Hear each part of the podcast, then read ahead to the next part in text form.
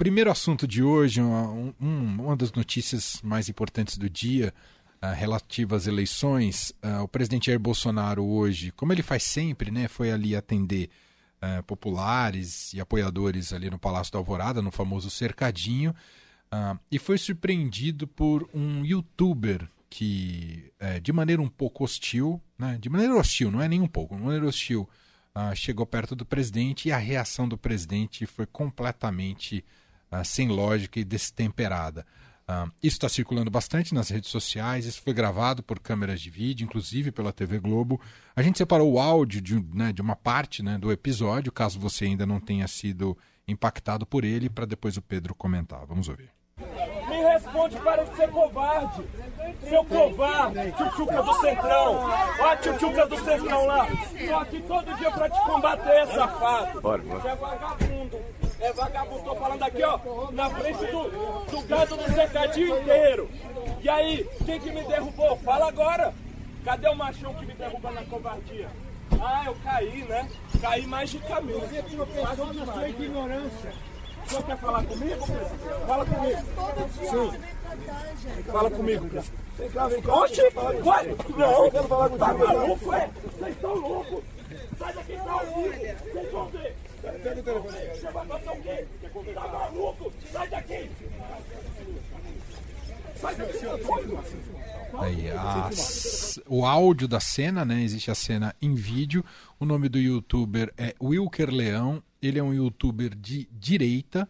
Uh, e ele vem há algum tempo já fazendo é, essa incursão ali no, no Palácio da Alvorada, no cercadinho, acompanhando o presidente. Hoje confrontou ele diretamente. O presidente reagiu mal, pegou ele pelo braço, tentou pela gola ali também. Depois a equipe de segurança ali do presidente também tentou pegar o celular desse youtuber. Uh, estamos apenas no início da campanha. Hoje é o terceiro dia oficial de campanhas eleitorais e o presidente já partindo para violência, Pedro Venceslau. Não estou querendo diminuir a, a, o tipo de abordagem do youtuber, mas o presidente reagiu mal. O presidente é a segurança dele, né? Tinha um, um jornalista do grupo do, da Globo, do G1, filmando a cena toda e mandaram ele parar de filmar. Ele se identificou como jornalista, não parou de filmar. Agora, cabe uma reflexão aqui, né? O que, que significa esse, esse evento que aconteceu hoje? Eles, eh, o Bolsonaro agora está colhendo algo que o bolsonarismo plantou em 2018 e que os bolsonaristas usaram com muito sucesso naquela eleição, que é a estratégia da lacração. Da lacração que é utilizada nesse mesmo modelo. Né? Você chega com o celular num ambiente onde tem ah, pessoas de, da sua, do outro grupo político do outro lado, faz uma provocação, age de maneira grosseira, praticamente pede para apanhar, apanha e depois vai para as redes sociais se vitimizar. Essa estratégia elegeu Mamãe Falei, essa estratégia fez o MBL ser o MBL, elegeu vários dos seus, dos seus quadros. Eu estava lá em Porto Alegre quando o Mamãe Falei é, simulou o pescotapa do Ciro Gomes, se jogou no chão e se vitimizou. Eu estava lá, assisti vários episódios de, com outros outros youtubers e influencers de direita que estão aí na Assembleia, estão no Congresso Nacional, enfim. É, e agora tem candidato fazendo isso, inclusive. Vai no evento do PT, se mistura no meio dos petistas e começa a fazer provocação, acaba tensionando o ambiente depois vai faturar politicamente. O Bolsonaro agiu da pior forma possível, os seus seguranças também agiram com truculência, isso daí mostra que essa defesa da liberdade de expressão, esse, né, segundo o Bolsonaro, dá para se viver sem oxigênio, mas não sem liberdade, né? Acho difícil, mas ele acha que consegue.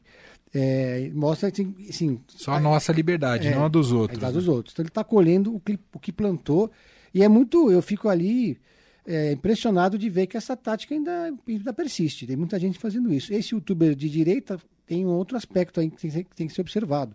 Ele, tá, ele frequentou o cercadinho durante muito tempo. O cercadinho, eles não são populares que estão ali aleatoriamente. Todos eles passam por um processo seletivo, né? Passam, é, todo mundo está ali, é um ambiente controlado. Ele conseguiu se infiltrar nesse ambiente. Então ele poderia também ter atentado até contra a vida do presidente, né? como ele era de direita, ele foi ficando, foi ficando, conseguiu entrar. É, o presidente nunca respondia as questões dele. Aí hoje partiram para porrada, né? É. Isso que você acaba de, de, de, apontar é bastante relevante, né? Visto que o histórico que tivemos na, na última eleição de 2018, com o atentado contra o próprio presidente. Já é um clima dificílimo dessas eleições. A gente está vendo o jogo sujo começar a se impor né? e, e um perigo de violência política bastante elevado. Né? Então, é, vamos ver se tem, a partir desse fato, se a gente consegue. É, se a gente não, né? Se os líderes envolvidos e suas campanhas conseguem arrefecer um pouco esse ambiente. Bom, outro assunto aqui com Pedro Venceslau é sobre legado de Geraldo Alckmin e também sua participação na campanha de Lula rumo à busca, né, buscando aí a presidência da República. O que você pode contar para a gente sobre como Alckmin tem agido, apesar de estar distante dos holofotes midiáticos, né, Pedro? Ou evitando os holofotes midiáticos? Existe um certo contorcionismo de oratória dos dois lados aqui em São Paulo, né? Do lado do PSDB, que hoje é representado pelo, pelo Cristão Novo no partido, que é o Rodrigo Garcia, que fez a carreira no DEM e entrou só no ano passado. E pelo PT também, contorcionismo dos dois lados, porque quem é o herdeiro do legado de Geraldo Alckmin, que, que é o legado do PSDB? Eu digo legado porque é, as duas campanhas estão reivindicando as, algumas bandeiras do PSDB, algumas, alguns projetos como Poupa Tempo, né, como Bom Prato, como as AMES. E é um partido que está mais quase 30 anos no poder, ele tem coisas para mostrar. Né? É, o contorcionismo do Haddad consiste em tentar criticar o PSDB sem criticar o Geraldo. É difícil, é muito complicado. Né? E o contorcionismo do Rodrigo Garcia consiste em é, avocar para si e, e, vender o legado do PSDB, as vitrines do PSDB, sem acreditar ao Geraldo Alckmin. Na verdade, o Rodrigo até tem dito que o Geraldo Alckmin tem uma participação nisso, assim como Serra, assim como Covas, e o legado é do PSDB, não é do Alckmin. Essas, essas, essas ambos evitam Dória ou criticam Dória? Não, ambos criticam o Dória. É, não, a verdade é assim, o Rodrigo ignora o Dória. E uh, o, o, Garcia, o, o Haddad tenta colar o Dória no Rodrigo, e isso é uma estratégia e, que vem. E ao mesmo tempo tentando salvar a pele do Alckmin. Exatamente. Entendi. O Alckmin, por sua vez, é, ele está com uma estrutura própria de candidatura a presidente da República. Ele não foi, ah, não foi feita uma, uma estratégia de campanha casada, de, de termos de estrutura. Ele tem um comitê, ele trabalha no comitê junto com o Márcio França né, e com a Lúcia França.